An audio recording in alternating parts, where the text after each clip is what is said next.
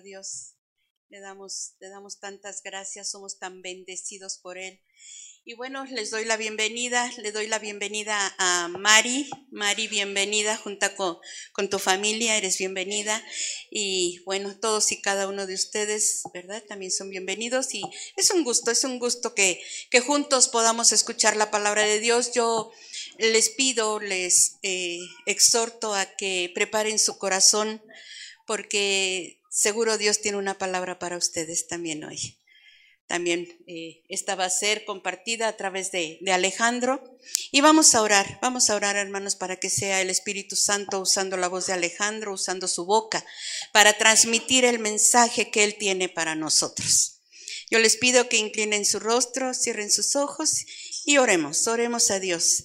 Padre nuestro, te damos gracias por la oportunidad que tú nos das de estar aquí. Gracias porque eres tú el que nos ha traído. Sabemos, Dios, que tienes un propósito para nuestra vida, para nosotros, siempre, Señor, pero especialmente el día de hoy. Creo que tú nos trajiste para escuchar este mensaje Quieres que sepamos qué quiere tu corazón, qué es lo que, que desea tu corazón para nosotros. Gracias te doy, gracias te doy por la vida de Alejandro. Te ruego que lo uses. Espíritu Santo, usa lo que no sean sus palabras, que sea tu palabra a través de su boca. Te lo ruego en el nombre de Jesús. Amén.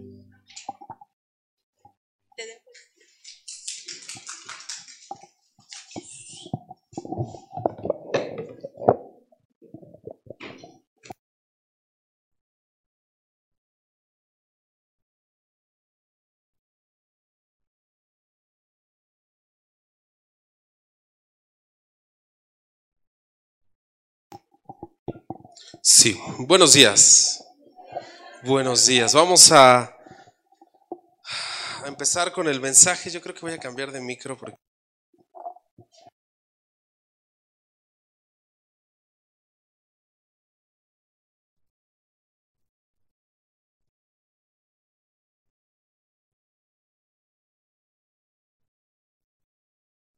Ahí está. Ok. Pues vamos a, revisar lo que eh, creo que el Señor tiene para nosotros en esta tarde con un montón de... Eh, con un montón de, situaciones alrededor, pero me encantaría que, pudiésemos recibir esto. Eh, perdón, pero voy a tomar tiempo porque si no, se nos va luego. la palabra de hoy me emocionaba mucho me emociona mucho, porque eh, tiene que ver con estos personajes que habíamos eh, decidido estudiar y, y, que por diversas razones se había postergado un poco, pero creo que quizá este es el mejor momento para escuchar este mensaje. Y tiene que ver con un personaje, creo que no tan desconocido, creo que de los que vienen en el texto que estamos estudiando, es quizá el menos o de los menos desconocidos. Sin embargo, creo que su vida no ha sido estudiada o analizada a profundidad, o al menos a mí me, había sucedido eso. Al menos conmigo había sucedido que no había revisado tan a detalle las particularidades de la vida de este personaje. Y este personaje eh, tenía un look medio hippie. ¿Alguien ya sabe quién es? ¿Cuál Juan? El Bautista, ¿ver? No sé por qué creemos que tenía un look medio hippie cuando los hippies surgieron muchos años después y no creo que se vistiera con esta su medallón con la el adornito ahí todo raro, ¿no? Y amor y paz. No. Pero era, eh, ¿por, qué, ¿por, qué, dije eh, esa, ese aspecto, ese look? Porque Juan el Bautista ah, rompía con muchos de los estereotipos y los esquemas que había establecidos en la manera de predicar cosas. ¿no? no me voy a meter todavía en qué tipo de predicación tenía. Pero ni Juan el Bautista ni Jesús fueron los primeros hombres en predicar mensajes en Israel hace dos mil años. Era algo cotidiano. De hecho, era algo muy normal. Por eso cuando Jesús cuando Jesús llega con sus discípulos, cuando los llama, no es así como una situación mística tan extraordinaria y rara. porque era relativamente común que un maestro, un predicador, llegara con una persona y le dijera, ven y sígueme.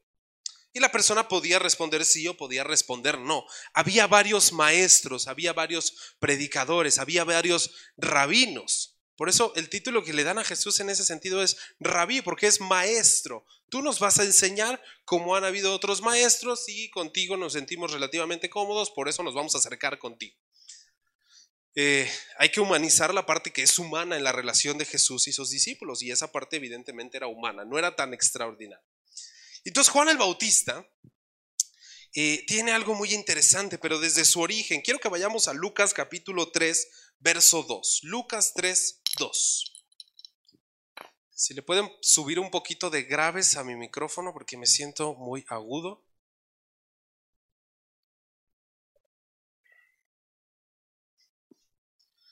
La parte de low, low, low, low, sí. Lucas capítulo 3, verso 2. Creo que ahí está. Lucas capítulo 3, verso 2. Eh, Vamos a poner Valera, si tuviésemos Reina Valera. Normalmente soy viviente, pero, pero Valera. Ok. Y siendo sumos sacerdotes Anás y Caifás, vino palabra de Dios a Juan, hijo de Zacarías. Desde el primer momento tenemos una manera en la que se relaciona Juan con la teología y con Dios. Porque Juan era hijo de quién? O también de Dios. Sí, evidentemente, no puedo negarlo es. Pero ¿de quién era hijo en lo humano? De Zacarías. ¿no? Y Zacarías servía en el templo. Zacarías participaba del servicio al Señor. Zacarías no era un hijo de vecino cualquiera, no era un fulano por ahí que andaba medio desconocido. Vaya, eh, creo que en ese, en ese sentido, la ascendencia de Juan era más sacerdotal que la ascendencia del mismo Jesucristo, ¿no? Porque Jesús era hijo, pues, de un carpintero. Y Juan, sin embargo, era hijo de un sirviente del templo, de alguien que participaba, eh, ministraba, eh, estaba involucrado en el servicio al Señor. Y eso empieza a darnos señales acerca de cómo comienza el ministerio y la obra de Lucas. Y voy a ir versículos antes porque aquí me quería enfocar en vino palabra de Dios. Cuando se expresa la palabra de Dios, cuando se manifiesta la palabra de Dios, sí. Cuando se expresa la palabra de Dios empieza a surgir y a detonar algo. Pero versículos antes quiero ir, Lucas capítulo 1, verso 16.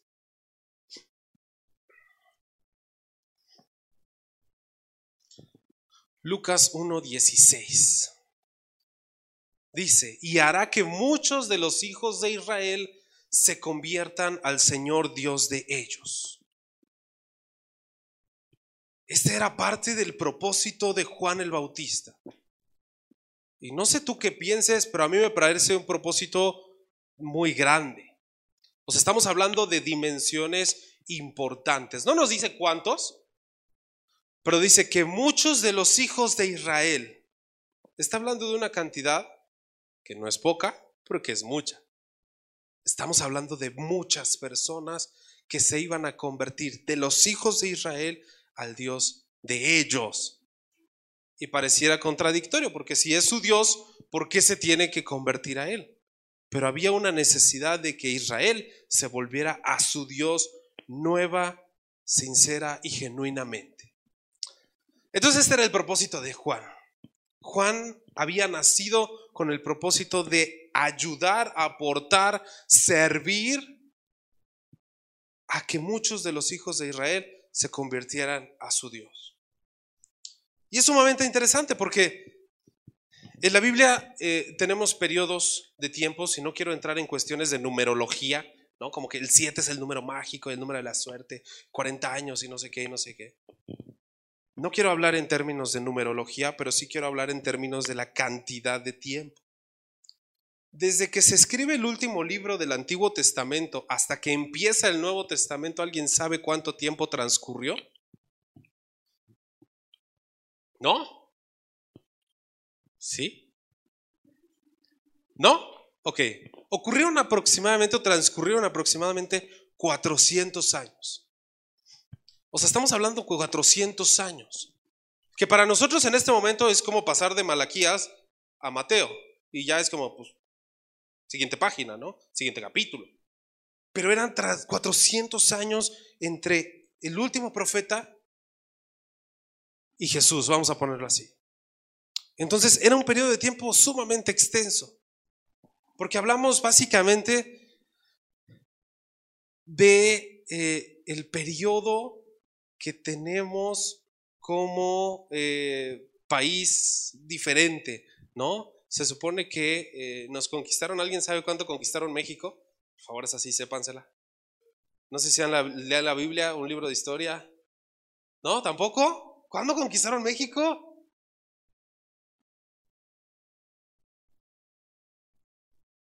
¿No? 1521, ¿no? Estamos hablando, 1521, aproximadamente hace 500 años, casi lo que transcurrió de silencio de parte de Dios para con su pueblo. O sea, estamos hablando desde que España conquistó, que no fue precisamente a México, pero entiendas, conquistó estos territorios, a la fecha. O sea, no es un periodo breve, no es poquito. O sea, desde que llegaron los españoles acá, pues ha pasado un montón de cosas, hemos avanzado en un montón de situaciones. O sea, era un tiempo muy, muy, muy amplio. Eso es lo que quiero llevar. 400 años de silencio entre el último profeta y el que Jesús llama que es el eh, eh, eh, el, nuevo último profeta, ¿no? El último profeta del Antiguo Testamento y este nuevo último profeta que sería Juan el Bautista. Por eso en ese periodo que tenía que ver con muchas cosas en la historia de Israel, que tenía que ver con eh, la caída de su gloria, que tenía que ver con destrucción del templo, que tenía que ver con deportaciones, que tenía que ver con la destrucción de Israel, con una identidad nacionalista como la que ya había superado. Ayer estaba leyendo ah, el libro de los reyes y precisamente la muerte de David eh, el ascenso de Salomón y como uno de sus hermanos, yo no estaba completamente consciente de eso, no me acordaba, no sé si lo había leído, que uno de sus hermanos ya andaba celebrando porque iba a ser el rey y luego resulta que era Salomón el rey y entonces Salomón empieza a tener relaciones con todos los países y hablaban de unas cantidades impresionantes. Dice que en, su, en el palacio de Salomón se consumían 100 mil unidades de harina diariamente. Yo no sé cuánto es una unidad de harina, pero 100 mil a mí se me hacen un montón. O sea, si es una cucharada, pues 100 mil cucharadas, para empezar para contarlas es un relajo.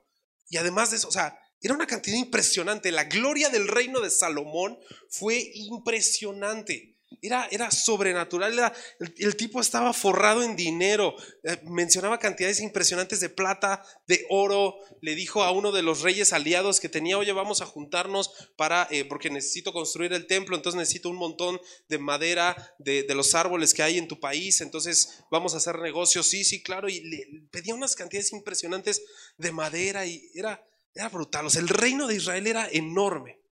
Y ese reino empieza a caer después de Salomón, precisamente. Salomón se desvía, luego el reino se separa este, en el reino de Israel, el, reino del norte y el reino del sur, Israel y Judá, y de ahí empieza la caída, la caída, la caída, la caída, a tal punto que los deportan, que los, este, los separan, eh, destruyen a las familias. Eh, o sea, una cosa terrible, un, un decaimiento que cayó Israel muy, muy, muy, muy fuerte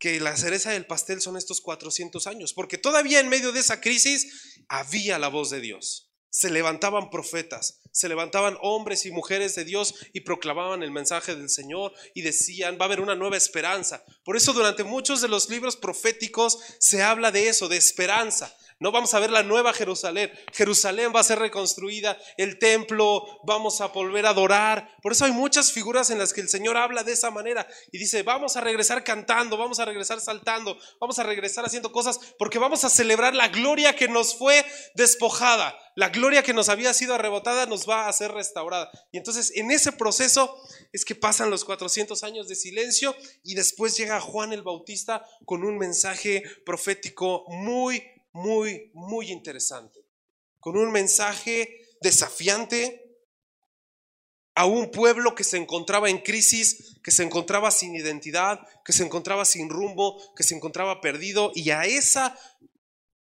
a ese pueblo, a esa nación, llega Juan el Bautista a proclamar su mensaje. Juan tenía como intención prioritaria no ayudar a que la religión se reformara. Hay muchos, eh, yo respeto evidentemente las, las, eh, denominaciones tradicionales del cristianismo eh, que, que, se proclaman con el mensaje de reformados, pero de repente se molestan cuando se proclama una verdad que es muy cierta. Martín Lutero no quería formar una nueva iglesia. Martín Lutero quería reformar la iglesia católica. O sea, él, su intención principal era reformar la iglesia católica. Él nunca empezó diciendo, ¿saben qué? Yo voy a, me, llevo mi changarro y voy a hacer otro nuevo. Y no, Martín Lutero, que es el padre de la reforma protestante, tenía como prioridad, tenía como motor inicial reformar la iglesia católica. O sea, él quería seguir siendo católico. Por eso algunas prácticas las mantuvo. Martín Lutero seguía bautizando bebés, lo cual no es bíblico. ¿Pero por qué? Porque seguía arrastrando esa parte de tradición católica.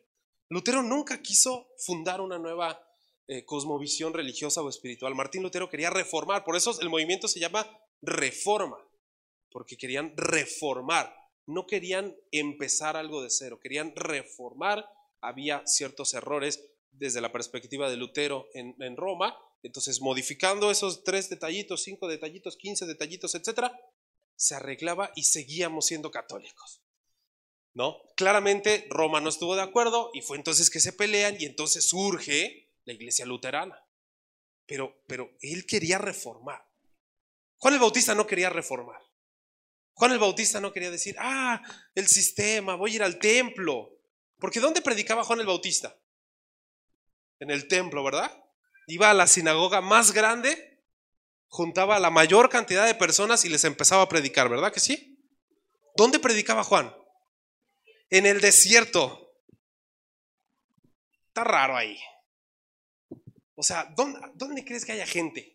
¿no? Supongamos, vamos a poner un negocio, ¿no? Vamos a vender paletas de hielo, ahorita que está el calor. Vamos a ver, ¿dónde nos ponemos? Pues en Plaza de Armas, ¿no? Porque pues, sí, o nos ponemos afuera de Walmart, porque pasa un montón de gente, ¿no? Imagínense que alguien dice, me voy a poner en el Fray Junípero, ahí donde no hay privadas, no hay fraccionamientos, no, en medio del baldío más feo, ahí me voy a poner a vender mis paletas de hielo. Algo así hizo Juan el Bautista. O sea, el tipo se fue al desierto, a donde no había nada, a donde no había nadie, a donde su, su mensaje no, no debía ser proclamado en teoría de la mejor forma. Porque, porque él buscaba no reformar el sistema religioso. Juan el Bautista buscaba llegar precisamente a los lugares desiertos, a los lugares desconocidos, a donde no había nada ni nadie. Ese era el objetivo de Juan el Bautista. Y entonces la pureza de su mensaje lo lleva no a ocupar lugares de honor grandes. Creo que todavía Jesús, no, no, no en una posición arrogante, pero todavía Jesús tuvo lugares más importantes y de más honor. Jesús iba a predicar a las sinagogas. Jesús de repente les fue a dar unos chanclazos al templo. Sí se enojó Juan, dijo Juan, Jesús, y fue al templo a, a, a, a decirle sus verdades. O sea, Jesús estaba más involucrado en la esfera religiosa físicamente que Juan el Bautista. Juan el Bautista no hacía esto. Juan el Bautista estaba en el desierto, estaba en medio de la nada proclamando la verdad y de repente pasaba un perdido que andaba por ahí y perdido del cielo y perdido del camino seguramente y andaba por ahí y lo escuchaba. Y ese confundido decía, caray, este está interesante lo que está diciendo. Y llegaba a su destino y le contaba a su vecino y le contaba a su otro vecino y le contaba a su otro vecino. Dice, venga, yo escuché un tipo, a ver si sigue ahí. Llegaban, ya eran cuatro. Y luego esos iban por otros, iban por otros, de tal manera que Juan el Bautista empezó a tener una audiencia impresionante que llamaba la atención de las autoridades. Y Juan el Bautista no tenía pelos en la lengua, decía las verdades a los cuatro vientos, le pegara a quien le pegara. Juan comenzó su ministerio, este, este dato me pareció muy interesante, seis meses, apenas seis meses antes del ministerio de Jesús. O sea, seis meses tardó Juan el Bautista en hacerse toda la fama positiva y negativa que se hizo. O sea, en seis meses Juan el Bautista ya era un objetivo de Roma y de las autoridades religiosas y civiles de Israel. En seis meses el mensaje, cómo proclamaba Juan el Bautista toda la verdad, ya había sido contundente, ya había gente que se iba a bautizar. Por eso lleva ese título, porque Juan bautizaba. En solo seis meses Juan el Bautista logró todo eso. A mí me pareció impresionante entender que en seis meses apenas logró impactar a toda esa nación. Y luego me parece muy curiosa, muy poderosa la escena. Hay pocas escenas en la escritura donde vemos a la Trinidad en pleno. De hecho, la palabra Trinidad no se menciona en la escritura. Es una doctrina básica, pero no se menciona Trinidad. Esas ocho letras no se mencionan jamás en la escritura. Pero en Juan el Bautista, en parte de su obra y ministerio, vemos a la Trinidad en pleno. ¿Cuándo vemos a la Trinidad en pleno? ¿Cuándo? En el bautizo de Jesús. Porque está el Hijo, que sin pecado viene a dar un paso de obediencia, de fe, viene a dar un paso de ejemplo, de humildad, de un montón de cosas, Jesús viene, el Hijo, y se presenta y dice, yo me vengo a bautizar. Y entonces el Padre dice, este es mi Hijo amado, en quien mi corazón se complace, en quien tengo complacencia. Tenemos al Hijo y tenemos al Padre. Dice que descendió el Espíritu Santo sobre el Hijo. La Trinidad en pleno. Pocas veces, o yo no recuerdo más de cinco quizá, en donde se vea la Trinidad en pleno, al menos no tan directamente como aquí. Creo que sí, pero esas quedan como interpretación y como quedan en interpretación, no me atrevo a asegurarlo. Pero aquí vemos a la Trinidad en pleno, Padre, Hijo, Espíritu Santo. Y ocurrió en una predicación de Juan el Bautista. Yo creo que no es Juan el Bautista el que se tiene que adjudicar todo el mérito, pero Dios eligió ese momento. Porque Dios podía haber elegido otro momento. Dios podía haber elegido otra, otra imagen, otra figura, otro simbolismo, otro momento, pero eligió específicamente el ministerio de Juan el Bautista y su predicación para derramarse en pleno como Trinidad. Vamos a hablar un poco de Juan el Bautista a nivel personal. ¿Qué relación tenía Juan el Bautista con Jesús? Eran primos. Eran primos.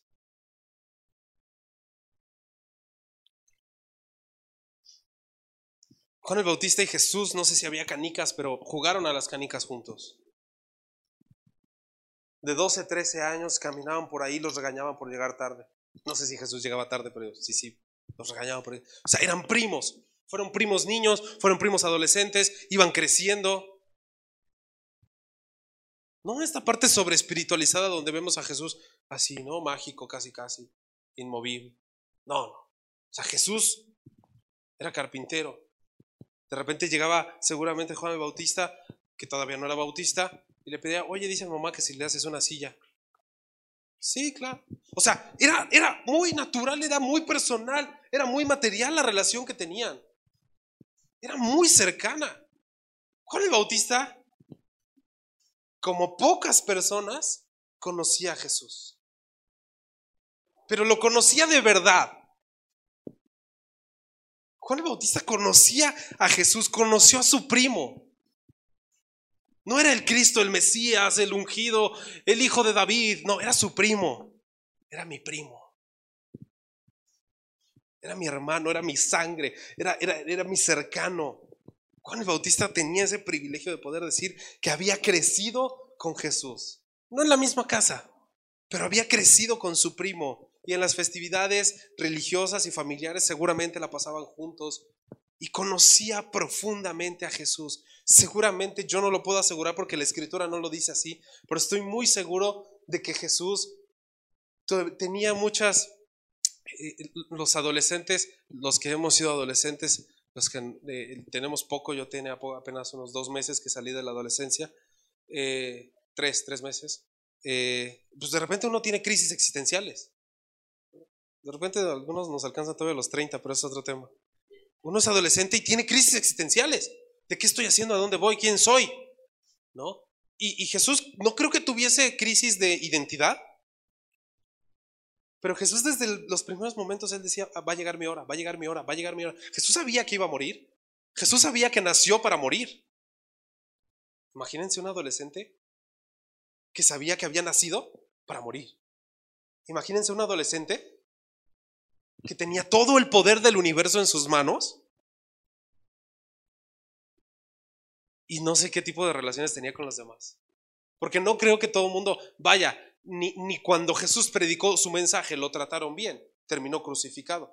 Ahora imagínate, sin haber predicado su mensaje, ¿cómo lo trataban? Era un don nadie, era un tipo más, un niño ahí escandaloso. O sea, Jesús era. Y en medio de esas situaciones tan personales y tan humanas que Jesús estuvo experimentando, estaba Juan el Bautista conociendo a su primo, conociendo a su primo, conociendo a su primo, conociendo a su primo, conociendo a su primo, de tal manera que cuando Jesús cumple 30 años, llega con su primo, no llega con el predicador, no llega con el hippie que andaba ahí en el desierto predicando, llega con su primo. Le dice, hey primo, vengo a que me bautices. Y su primo le dice, primo, ¿no? ¿De qué me hablas? O sea, llevamos 30 años de conocernos y tú sabías que eras el Mesías, yo sabía que era el Mesías, todos sabíamos de qué se trataba esto. ¿Cómo rayos se te ocurre? No era nada más el, oh, tú vienes a mí a bautizar, pero yo soy... No, era una relación de primos hablándose y reclamando y diciendo, ¿cómo vienes tú a que yo te bautice? ¿Cómo se te ocurre? Estás loco. Mi tía sí te dio unos buenos apes. ¿Qué, qué te pasó? Porque eres el Mesías, eres mi primo. Y tú y yo sabemos que eres el Mesías, eres el Cristo. Eres, en este momento puedes convertir esta agua en lo que quieras, puedes volar, puedes hacer un montón de cosas. ¿Cómo se te ocurre a ti pedirme que yo te bautice? Estás loco. Ya exagero yo las cosas. Pero me imagino la, re- la reacción de Juan el Bautista como de, ¿de qué me estás hablando? ¿Cómo yo te voy a bautizar? La escritura lo pone de una manera poética y muy agradable, menos dramática que la mía. Pero le dice Juan el Bautista, yo no soy digno ni de desatar las correas de tu calzado.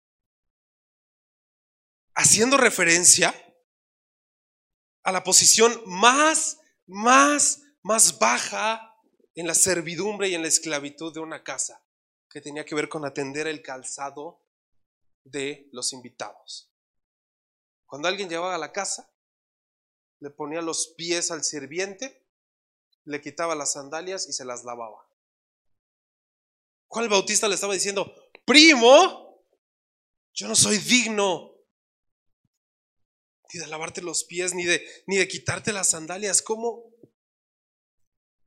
Y Jesús, la reacción de Jesús es impresionante, pero no estoy hablando de Jesús directamente, ahorita al menos en este momento.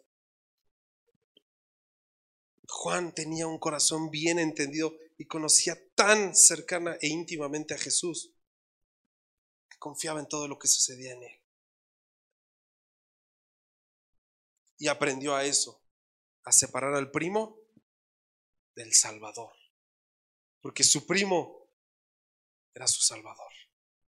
Y Juan el Bautista, yo, yo no, al menos la escritura no muestra un segundo de duda. Hay un momento muy interesante que vamos a abordar después, pero yo no veo que de Juan el Bautista se diga, aquí menospreció a su primo. Aquí dijo, nah, primo, yo te vi un día que llegaste dos minutos tarde, no te hagas. Juan el Bautista jamás tuvo esa manera de relacionarse con Jesús. Juan siempre entendió, supo separar a su primo de su Dios, de su Salvador, de su Señor. Y eso para mí es impresionante. Juan 5:35, por favor.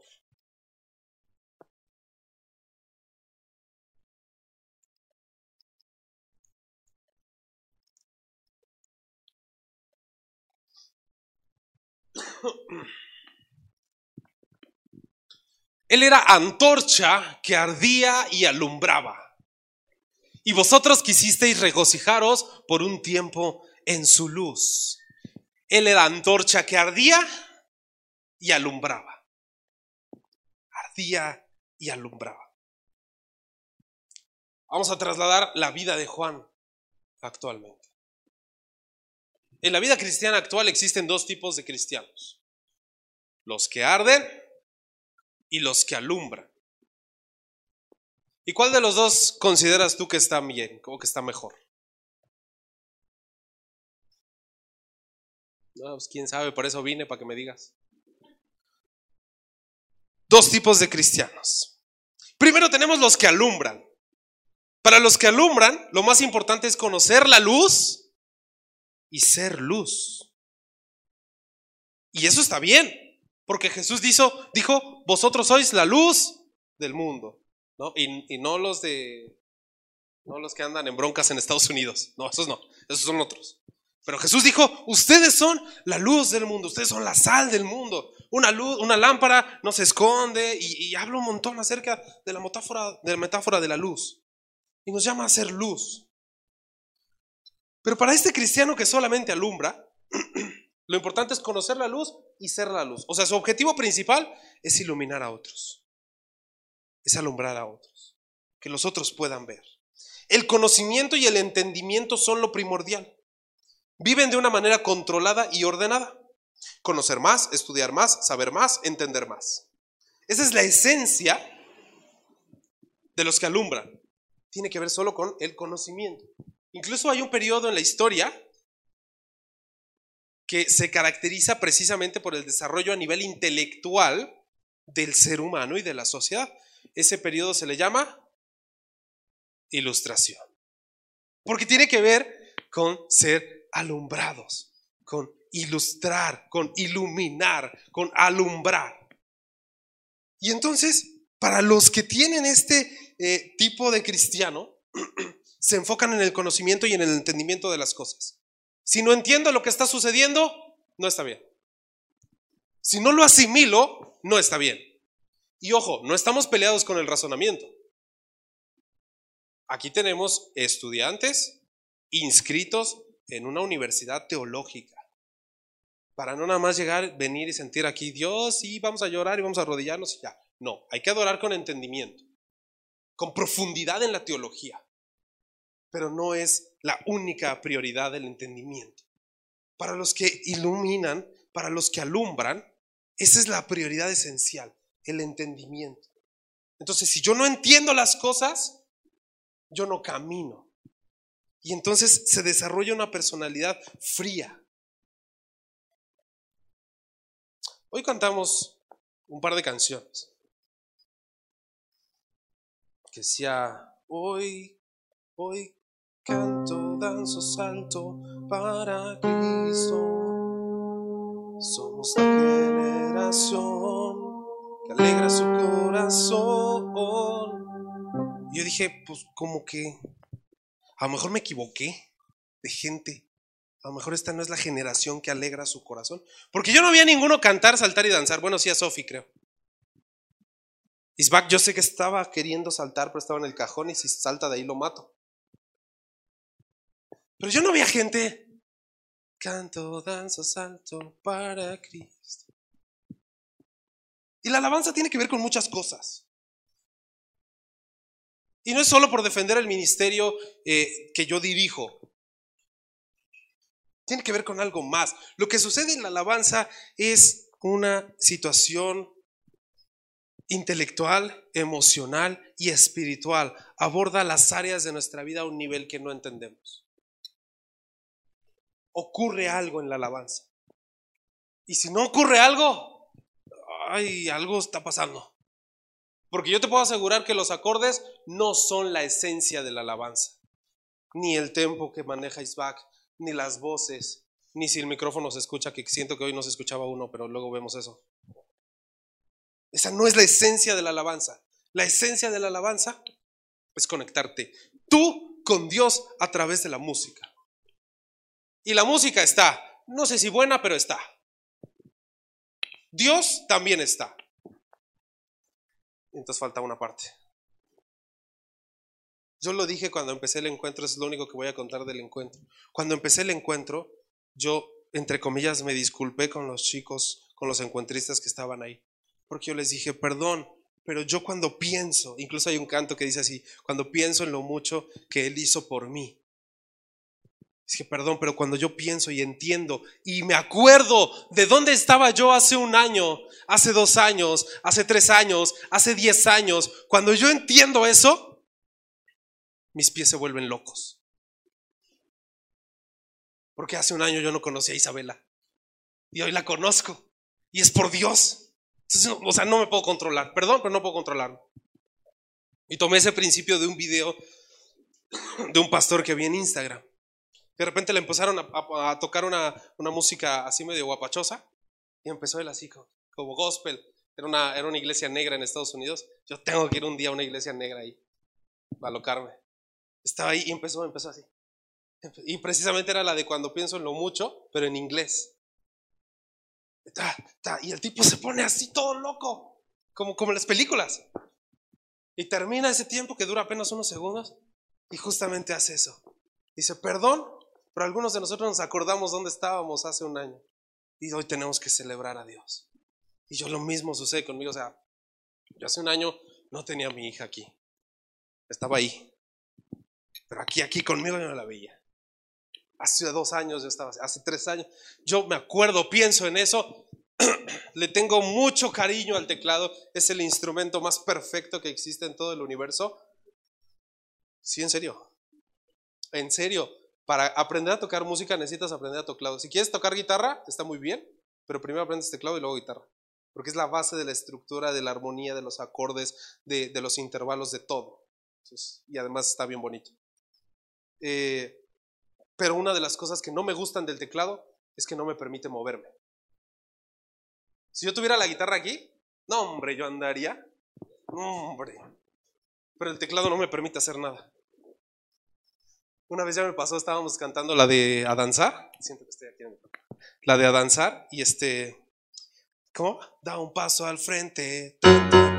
Das algo diferente, papá. Y en el tercero que hice, pa, pa, pa, se bajó el teclado cayó en el siguiente nivel de aquí.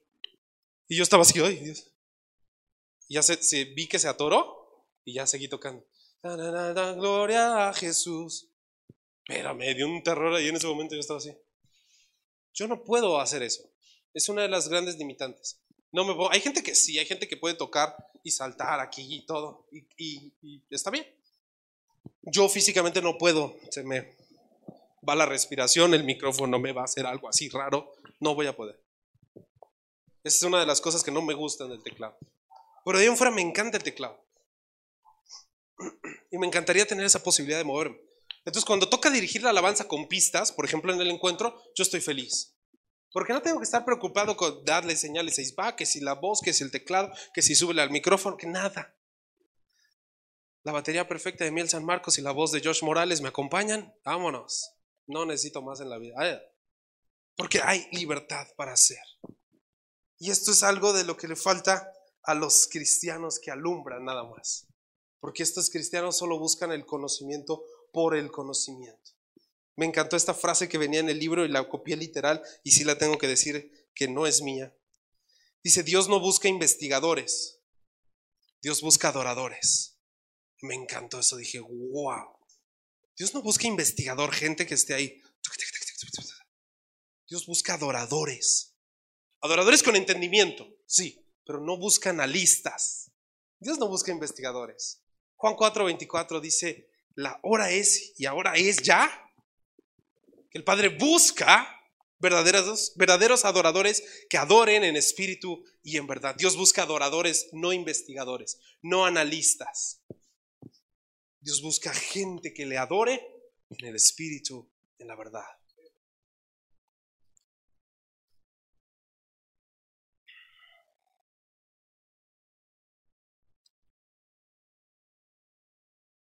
Porque corremos un riesgo bastante grande con estos que solo conocen eh, la parte teórica.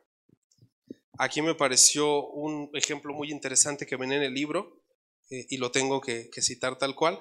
Le pedí incluso autorización a Fer. Porque evidentemente en todo el embarazo y en toda relación sana, no se acuerda Fer porque fue hace dos semanas, pero sí fue.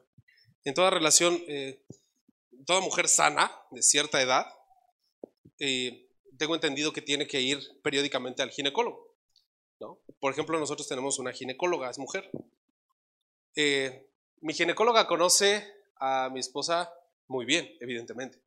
¿no? La conoce, le rebanó la panza, este, la conoce perfectamente. Conoce los niveles de los estudios que se hacen, o sea, conoce perfectamente a mi esposa.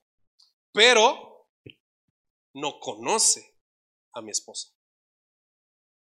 Conoce a mi esposa, pero no conoce a mi esposa. No sabe qué es lo que la molesta. No sabe qué comida le gusta. No sabe, no conoce a mi esposa realmente. Tiene un conocimiento teórico y básico.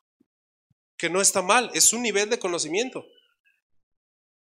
Pero ella no conoce a mi esposa como yo la conozco. Y yo probablemente no la conozco al nivel que ella la conoce. Pero yo conozco a mi esposa a un nivel mucho, mucho, mucho más profundo que el que ya la conoce. Me pareció muy interesante ese ejemplo porque efectivamente un médico puede conocernos, puede saber nuestros eh, niveles, nuestros, eh, nuestras características, nuestros antecedentes, un montón de cosas, pero no nos conoce realmente. La relación personal y práctica, no solo teórica, con Dios genera verdadero amor y provoca los resultados naturales que debe haber.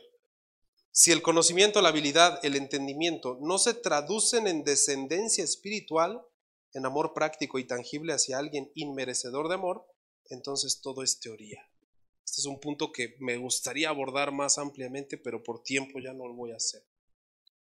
El conocer verdaderamente a Dios provoca resultados. Y decía el libro, cuando hay amor en un matrimonio, el resultado natural, salvo complicaciones médicas, etcétera, el resultado natural ¿cuál es? Un hijo. Si hay amor, el resultado natural es un hijo. Natural. No estoy diciendo de ley, ¿no? Y si no es pecado, no, no. Pero el resultado normal, natural, es un hijo. Tiene que haber reproducción los que conocemos tiene que haber una reproducción en los demás. Tiene que haber algo que se transmite a los demás, que permea en los demás. Cuando conocemos a Dios y solo nos dedicamos a alumbrar, vamos a deslumbrar a todos, pero no vamos a tener una relación de descendencia espiritual con nadie más. Y el segundo cristiano es el cristiano que arde. El cristiano que arde se limita a emociones, sentimientos y sensaciones extraordinarios. Fuegos artificiales, espirituales, atípicos. Yo veo, veía a lo largo de la historia de la iglesia en México, yo digo, inventen. Por ejemplo, cuando hubo este concierto legendario de Marcos Witt y de todos los Marcos, Marcos Witt, Marco Barrientos, creo que también Marcos Vidal andaba, no sé quién andaba, este, Coalo Zamorano, Emanuel, este, Emanuel andaba ahí, eh, ¿quién más andaba ahí? Jorge Lozano, toda la élite de la alabanza y adoración de los 80s, 90s en México, ¿no? en ese concierto legendario que se hizo en el Estadio Azteca. Yo veo un montón de eventos grandes, veo que se llena la Arena Ciudad de México, veo que va a venir Miel San Marcos aquí a Querétaro y cinco mil personas y. Yo veo todos esos eventos y digo, qué padre. Yo no los satanizo, pero yo digo, ¿y luego? Porque es bien divertido, ocurren cosas muy extrañas luego. De repente yo veo que ahí están cinco mil personas, que si yo pregunto en mi trabajo quién conoce a Miel San Marcos, nadie los conoce. nadie los pela. Claramente pocas personas, habrá algunos cristianos ahí, ¿no? Pero pocas personas van a ir a ese concierto. Entonces, generalmente los que van son cristianos. Entonces, yo he ido a un par de conciertos de Miel San Marcos, la mayoría de ellos gratis. Sí, tengo que reconocerlo. Este, al Auditorio Nacional fuimos gratis, aquí también fuimos gratis, en Peniel, en Escaposalco fuimos gratis. Este, y hemos tenido la oportunidad de, verlos. Y de repente veo que este, Josh empieza a ministrar y dice que ven, si quieres aceptar a Jesús, no sé qué. Y, se paran como 200, 300, 400 personas. Yo, a ah, caray. Una de dos. O el Espíritu Santo anduvo con todo, que los hizo comprar un boleto a un evento que no sabían ni nada, y el Espíritu Santo los llevó y los metió, y ya que ahí los expuso a Jesús y dijo, wow, que no lo dudo del Espíritu Santo. Pero luego más bien tiene que ver con que quieren conocer a Miel San Marcos. Porque normalmente lo que hace Miel San Marcos con ellos es subirlos a la plataforma. Entonces ahí están con Miel San Marcos. O sea, es un hermano que ha recibido a Jesús como 15 veces, yo creo.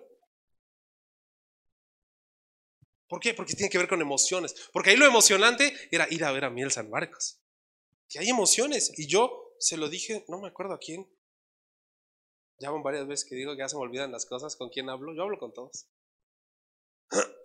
y le decía, no tiene nada de malo el concierto de, de Miel San Marcos. Y además no tiene nada de malo que entender que es una emoción. Efectivamente. Es emocionante. ¿A poco no es emocionante juntarte con cinco mil personas a cantar? No hay lugar más alto. Claro que es emocionante. Se mueven las emociones ahí y está bien. Lo malo es creer que ese es el todo en la vida. ese es lo malo. Lo decíamos cuando preparábamos la boda Fer y yo hace cinco años desbordarnos todos en la boda. Está bien tener una boda preciosa, está bien tener muchas cosas, pero ¿qué era nuestra prioridad? Casarnos, estar juntos. De hecho, por eso, incluso por eso pusimos el civil tan cerca de, la ceremonia eh, espiritual. Nos casamos por el civil el viernes y yo les dije a todos, yo les advertí, dije, yo ya tengo derecho legal. Yo ya, esta señora ya es mi esposa, yo ya tengo derecho legal, lo siento. A lo mucho les doy tres días y yo voy a hacer lo que todo hombre y toda mujer deben hacer sanamente en el matrimonio. Y por eso es que pusimos la fecha tan pegada, porque dije, no, yo ya, mi esposa, mi esposa. Sí, yo ya. ¿Por qué? Porque era eso, o sea, era, era, era, era la prioridad. O sea, la prioridad para nosotros era lo civil. Y lo civil se podía resolver no sé con cuánto, creo que con mil pesos. No más los estudios y no sé cuánto. De dos mil no pasa. Lo civil. Esa era nuestra prioridad. Y luego era ante Dios. Pero dije, a ver, yo no voy a gastar 400 mil pesos en una boda para que vayan no sé cuántas personas y tengamos fuegos artificiales, venga Luis Miguel y no, o no. Si se pueden pagar cosas muy padres, qué bueno. Si se pueden pagar cosas muy chafas, qué bueno. Lo que se pueda pagar y ya porque lo prioritario era eso. La boda fue muy emocionante, pero era una emoción. Se acabó a las 12 de la noche y mi boda se acabó ese día. O sea, ya no iba a haber más, la boda ya no, pero mi matrimonio sí. Y el matrimonio era lo que teníamos que trabajar, no la boda, la boda se acababa ahí. había que poner atención en lo que seguía. Los que arden nada más se limitan, insisto, a esas emociones. Suelen alejarse de la palabra porque normalmente no la conocen y todo se basa en sentires. Es que yo sentí esto. Yo sentí esto. Hace tiempo yo me batallaba mucho con respecto a la alabanza y con respecto a la expresividad en la alabanza y mucha gente me respondía, es que yo no siento brincar. Y yo, bueno, sí. Es que yo no siento aplaudir, es que yo no siento levantar las manos. Y yo, pues yo no siento levantarme e intentar trabajar a las 7 de la mañana. No es algo así que diga, ah, sí, ya son las 5 de la mañana, por fin. Claro que no. Pero yo tengo que trabajar. No se trata de sentir, es, es que yo no siento esto, yo no siento lo otro, yo no me siento así, ahora me siento asado. Porque ese es el peligro de los sentires. De repente se mueven mucho para arriba, de repente se mueven mucho para abajo. Yo le dije los votos menos románticos a Fer el día de nuestra boda. Yo le dije, cuando no sienta amarte, voy a decidir amarte. Y Fer así, ah. El día de mi boda yo le dije a mi esposa, le abrí la posibilidad de que iba a llegar un día en el que no iba a sentir amarla. Eso no es romántico. Pero yo le dije bien claramente, el día que no sienta amarte, voy a decidir amarte. Porque esto no se trata de sentires, de sentimientos, de cómo yo me percibo. Y de hoy, hoy estoy feliz, hoy te amo. Hoy vengo enojado, hoy no te amo. Porque el día que venga enojado y que no la ame, le voy a ser infiel. Le voy a soltar un golpe. No me considero violento, pero entiéndase. Voy a dejar la casa porque no siento el mismo amor que sentía hace cinco años. Pues claro que no. Fer y yo llevamos 13 años juntos. Y la amo más que hace 13 años. No siento la misma emoción de antes, claramente. Porque antes era verla una vez a la semana cuando mucho. Y además era la emoción de que ella sabía que me gustaba y yo sabía que le gustaba, pero nadie sabía que nos gustábamos. Entonces estábamos en la iglesia en San Juan así. Y entonces eso también le, añadía, este, este, claro, esta adrenalina. Este, no era algo prohibido, pero sí era algo que no se sabía. Entonces era como... Esa misma emoción, claro que no existe hoy. Llevamos cinco años de casados, siete meses, mañana cumple Isabela. O sea, claramente no es la misma emoción de antes, pero porque no tiene que ver con emociones, tiene que ver con decisiones. Aunque Dios se suele mover en lo, sencillo, en lo sencillo y en lo cotidiano, prefieren lo escandaloso de vez en cuando. Entonces vamos a ir a Miel San Marcos, todos bien emocionados, a gritar, a quedarnos afónicos, a, a explotar. No importa lo que pase el otro día, no sé qué día es el concierto de Miel San Marcos, creo que jueves, ¿no? Miércoles. Jueves. Bueno, el viernes no hay actividad en la iglesia, pero bueno. ¿Y el domingo? Canto, danzo, salto, para Cristo. Somos la gente. Deja voy al baño. Ah, pero en Miel San Marcos, hasta. Mm, te aguantas ir al baño porque está Miel San Marcos ahí enfrente. Batallamos con eso. Batallamos con esas situaciones. Y aquí decía, dice de Juan. Ah, un último punto, una última característica. A los que arden no les gusta el compromiso porque arden en ese sentido de consumirse. O sea, ¡fum! se encienden y se apagan, como un fuego artificial. ¡Fum! Ya, se acabó. Y estuvo muy padre el momento, pero se acaba. No les gusta el compromiso, ni lo piden, ni lo buscan. Y hay un problema con eso. Pero hay un problema con estos dos tipos de cristianos. Los muy emocionales y los nada emocionales. Porque los muy emocionales basan todo en sus sentimientos y los poco emocionales todo en el entendimiento. Perdón, bajo el entendimiento racional y humano, Pedro jamás hubiera caminado en el agua. Pero dijo, si eres tú, llámame y voy contigo. Y el entendimiento quedó, mira, ahí en la barca. Y el tipo andaba caminando en el agua la escena de, Chosen de la tercera temporada que tiene que ver con eso es impresionante.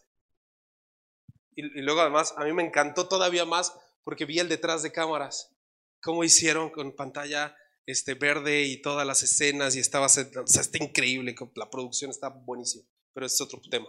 Este, estaba padrísimo cómo va caminando Pedro sobre el agua y se empieza a hundir y se ve cómo se hunde, o sea, no, estaba en el mar.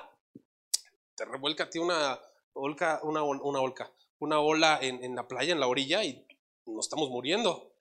Está pues, en medio de la nada, no veía nada, no veía tierra, y se empieza a hundir. O sea, el entendimiento de Pedro ahí estaba, porque si estamos muy acá, y si estamos muy allá, estamos peligrosamente lejos de entender y de experimentar a Dios. Y Juan el Bautista era antorcha que ardía y también alumbraba. De repente se aventaba unos mensajes, generación de víboras, hipócritas, fariseos, religiosos. O sea, soltaba un mensaje. Pero Juan el Bautista conocía de doctrina, ¿eh? Estaba involucrado en el templo. Su papá servía en el templo. Juan el Bautista no era ignorante. Juan el Bautista tenía teología. No nada más se dedicaba a gritar, como hay unos que otros, ni siquiera le voy a decir predicador, porque para mi gusto no es predicador. Pero hay uno porque incluso habla con groserías de repente. Pero hay uno que llaman muchos y que incluso dicen que es cristiano. A mí particularmente nunca me ha gustado su estilo. Que se pone a gritonear en sus mensajes y videos. Hay uno muy bonito de la mamá. Está, padre, hay que reconocer. Pero a mí el tipo no me gusta. Y de repente lo veo así gritando, no sé qué, y tú, y los valientes, y No es Iti el arroyo, él grita de otra manera. si me cae bien, me gusta. Pero si de repente hay unos gritones que andan por todos lados ahí. Yo no veo fruto, yo no veo algo más, yo no veo ahí. Juan el Bautista se volvía loco un día, pero entendía la teología, la profundidad, se acercaba con Jesús y le decía, te voy a bautizar, ok, te vamos a bautizar, pa, pa, pa, pa. Con esto cierro ya, porque ya me pasé de tiempo. Necesitamos gente que explique hábilmente la verdad, que estudie. Aquí cuántas personas sabemos? Una, dos, tres, cuatro, cinco, seis. ¿Sí? Seis. Seis, siete, diez, trece, 17, 19, 24, 27, 31, 34, 37, 41, 44, 49, 52, 53, 54, 50, 50 personas. De las cuales algunos están disculpados, ¿no? Por ejemplo, aquí tenemos visitas que no suelen venir con regularidad porque están incluso en otro estado de la República, ¿no? no no va para ellos la pedrada. Pero de 50 personas en el discipulado de su iglesia están ¿cuántas? 18. 20. Voy a ser extraordinariamente espléndido con ustedes. De 50 y 20. O sea, el 40% de la iglesia está metida en una dinámica de discipulado. Insisto, considerando estas eh, disculpas de algunas personas, que bueno, tiempos, demás, este, vienen visita, etc. El 40% de la iglesia está metida, entiende que hay que explicar hábilmente la verdad de Jesucristo. El 40%. Necesitamos gente que explique hábilmente la verdad, pero también que sufra y llore por las almas perdidas. ¿Cuándo fue la última vez que lloraste? Porque una persona a tu alrededor se va a ir al infierno. ¿Cuándo fue la última vez que pasó eso? Yo primero, tiene mucho que pasó eso. Porque estoy metido en el discipulado de la alabanza. Porque está Isabela porque cuando me hago tiempo voy a la célula de varones, porque está el encuentro, porque esto, porque la universidad teológica, porque hay que preparar aquí, porque hay que... Pero no me acuerdo la última vez que lloré porque una persona a mi alrededor, porque uno de mis jefes, porque uno de mis compañeros de mi, de mi trabajo, porque uno de mis vecinos, sin Cristo, se va a ir al infierno. Y no puede ser eso. Porque tengo mucha luz aquí. Y ni siquiera por mérito propio. ¿eh? Los dos pastores son muy inteligentes y me tocó buena herencia en ese sentido. Tengo mucha luz aquí, pero me falta arder en otras cosas. Ese es mi caso particular. Yo, tengo, yo sé en cuál de los dos extremos estoy más cargado y hacia dónde me tengo que mover. Y yo no sé cuál sea tu caso. Yo no sé si estás ardiendo mucho, si estás alumbrando mucho. Pero estoy convencido de que tienes que moverte hacia un lado o hacia el otro más. Yo lo tengo que hacer. ¿Cuándo fue la última vez que dedicaste tiempo intencional, genuino de ti para leer la escritura? Para entender, para buscar la escritura. No solamente es lo emocional de llorar y de saltar. Yo espero que la próxima semana aquí todo, voy a volver, no, no voy a volver a poner la canción, pero supongamos que vuelvo a poner la misma canción. Yo quiero pensar que todo el mundo va a estar así. Y que en la predicación van a estar con la mirada feroz, devorando todo lo que creo que el pastor va a predicar el próximo domingo. O sea, gente que arda, que se emocione, que se vuelva loca y que cuando tiene que bajar ese switch y poner el switch del entendimiento, ¡pum! se ponga, a ver, pastor, ¿por qué esto? Esto yo no lo entiendo, esto así, esto asado, esto asado, ta, ta, ta, Porque cuando yo tengo que ser emocional con Fer, soy emocional con Fer. Y cuando tenemos que ser entendidos y ser cuadrados y hacer cuentas y revisar nuestras finanzas familiares, no es como que, ay, bueno, te amo, eh, vamos a echarle ganas. No, a ver, en esto se le tiene que bajar, en esto se le tiene que subir, esto así, esto asado, punto. En cosas hay que ser muy racionales y en cosas hay que ser muy emocionales. Esas son todas las relaciones. Y tenemos que ser así en nuestra relación con Dios, porque Juan el Bautista nos expresa esto. Él ardía y alumbraba. Por último, estoy en el cierre, estoy en el cierre. Lucas 7, 18 y 19. Último versículo que vamos a revisar.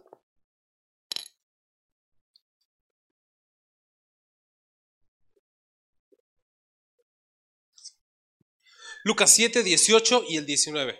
Los discípulos de Juan le dieron las nuevas de todas estas cosas y llamó Juan a dos de sus discípulos, el 19, y los envió a Jesús para preguntarle, ¿eres tú, el, ¿eres tú el que había de venir o esperaremos a otro? Juan encarcelado seguía teniendo discípulos y manda a dos de sus discípulos y les dice, vayan a preguntarle a Jesús, ¿eres tú el que había de venir o esperaremos a otro?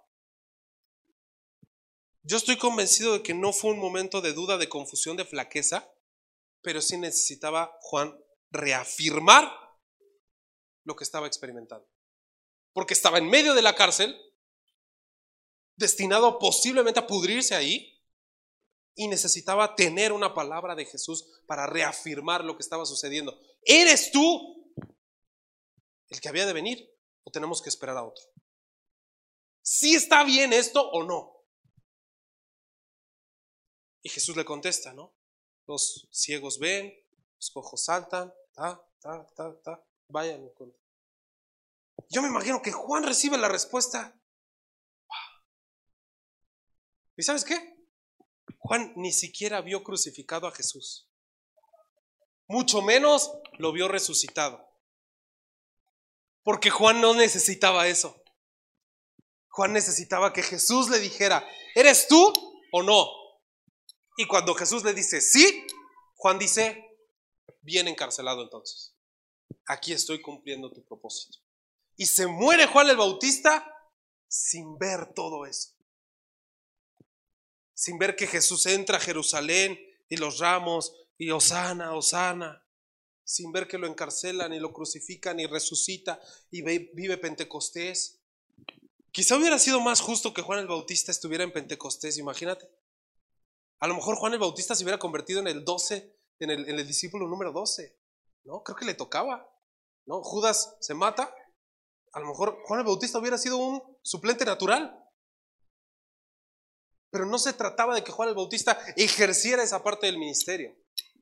Juan el Bautista muere sin ver la esperanza cumplida, pero porque no se trataba de verla cumplida, se trataba de alumbrar y de arder por Jesús no para ver la gloria.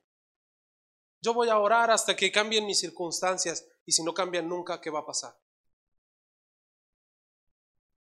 Es que Dios lo promete. Dios dice que puede sanarnos, no dice que va a sanarnos a todos. Voy a alabar, no, hasta que cambien mis circunstancias. Porque también entramos en una situación rara, ¿no? Entonces, cuando cambien tus circunstancias, ¿ya no vas a alabar o cómo? Yo voy a, independientemente si estoy en una circunstancia buena o mala, yo voy a alabar, yo voy a arder, yo voy a alumbrar, voy a reflejar a Jesús, independientemente de las circunstancias que estén a mi alrededor. Juan fue el mayor de los profetas, porque no solo fue eso. Juan primero, antes de ser el profeta, el predicador, fue el primo fue el amigo del novio, amigo de Jesús. Entendía la profecía mesiánica, la teología y la doctrina, pero además y prioritariamente conocía a su primo, conocía a Jesús. Necesitamos entender y caminar en eso. En la parte emocional en la parte racional. En arder y alumbrar en entender la teología profunda y tener la simpleza de un niño pequeño. En, esa, en esas dos caras, en esas dos facetas. Juan fue impresionante en ese sentido, porque entendía y vivía a su primo y no por eso lo menospreciaba, como incluso los hermanos de Jesús un poco y la gente que vivía a Jesús, eh, que vivió con Jesús durante su infancia, sí lo menospreciaba. ¿Este quién es? ¿El hijo del carpintero? ¿Este qué?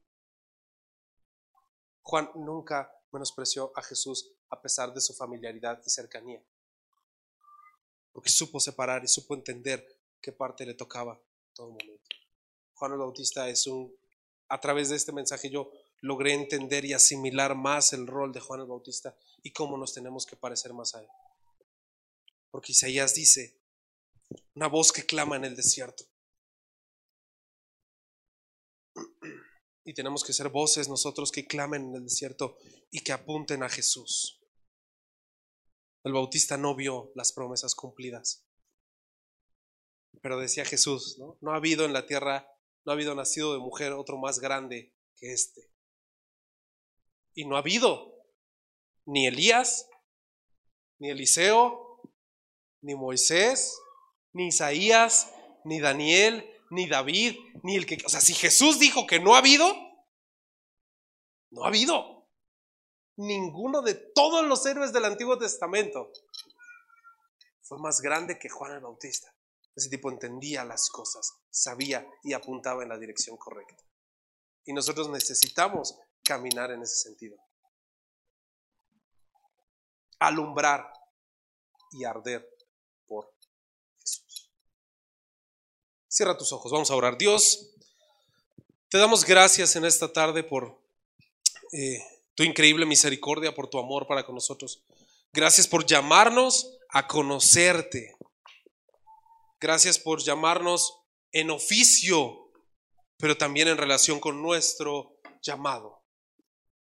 Gracias por llamarnos a estudiarte, a entenderte, a razonarte, pero también a experimentarte y a sentirte, a disfrutarte. Señor, que encuentres en nosotros no investigadores, no analistas, no estudiosos, especialistas, teólogos, nada más, sino que encuentres en nosotros adoradores, adoradores emotivos, emocionales, también racionales y entendidos de las cosas. Que podamos arder en pasión por ti, sufrir por la gente que va al infierno, sufrir por las almas que se están perdiendo, sufrir por el hermano que está viviendo una situación complicada. Que nuestra mente esté despierta y que nuestro corazón esté dispuesto.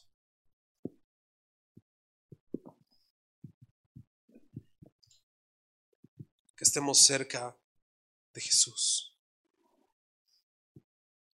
Que conozcamos a Jesús en todas las facetas que tiene, como amigo, como hermano, como Señor, como Salvador, como Cordero, como León, que conozcamos a Jesús.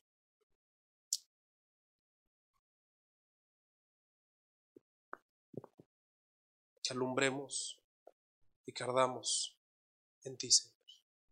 Te lo ruego en el nombre de Jesús. En el nombre de Jesús. Amén.